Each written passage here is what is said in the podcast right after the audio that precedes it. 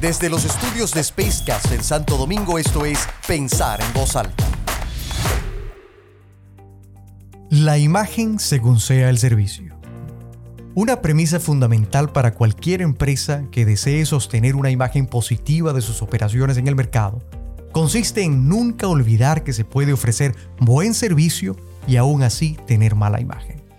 Aunque no existirá una empresa con buena imagen mientras preste un mal servicio. Invertir en millonarias campañas de publicidad y mercadeo con el fin de atraer a nuevos clientes no conseguirá retenerlos en el tiempo o lograr la recompra deseada de olvidar o descuidar la esencia de toda relación con el cliente, el servicio.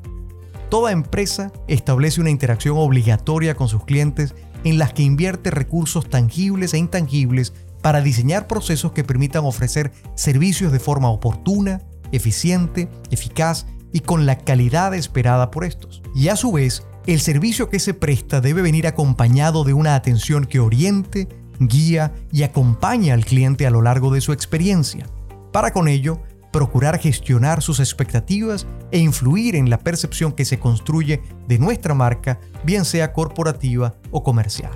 Cuando los procesos de gestión orientados al servicio no están alineados entre los departamentos correspondientes, o el personal no está consciente de las implicaciones que tiene su actuación individual en el resultado final, se corre el riesgo de romper el estándar de calidad de servicio que hemos prometido y que el cliente espera. Esto pone en riesgo la imagen que queremos y esperamos proyectar. En realidad, en el largo plazo, esto impacta negativamente nuestra reputación en el mercado más aún si consideramos el efecto multiplicador del mensaje de un cliente insatisfecho, amplificado hoy por la democratización de los canales digitales, al expresarlo en círculos de influencia que se expanden cada vez más rápido, a través de una llamada en las redes sociales, un tweet aquí, un post allá. Esos comentarios que hoy proliferan en distintas aplicaciones, páginas web que sirven de referencia a potenciales clientes y compradores, más allá del mensaje abierto ante cualquier instancia.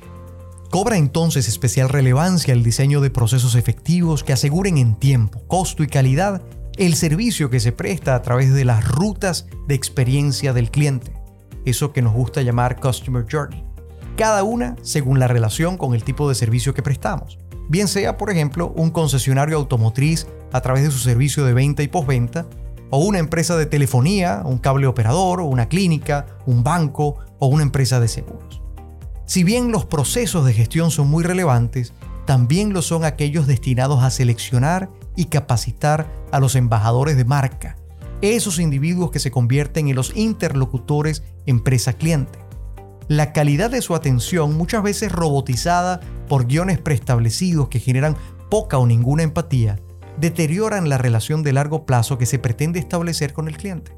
Sin embargo, y más allá de las herramientas básicas de calidad de atención, es necesario dotarles de la capacidad suficiente para la resolución de conflictos y el proceso respectivo para ello. Situaciones que por demás resultan una fuente inagotable de aprendizaje para la empresa que no siempre es debidamente aprovechada.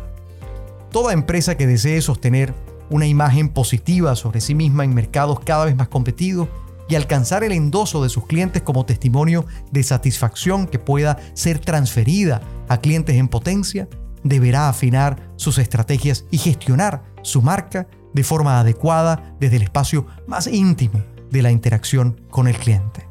el servicio. Mi nombre es Tony da Silva y esto fue Pensar en voz alta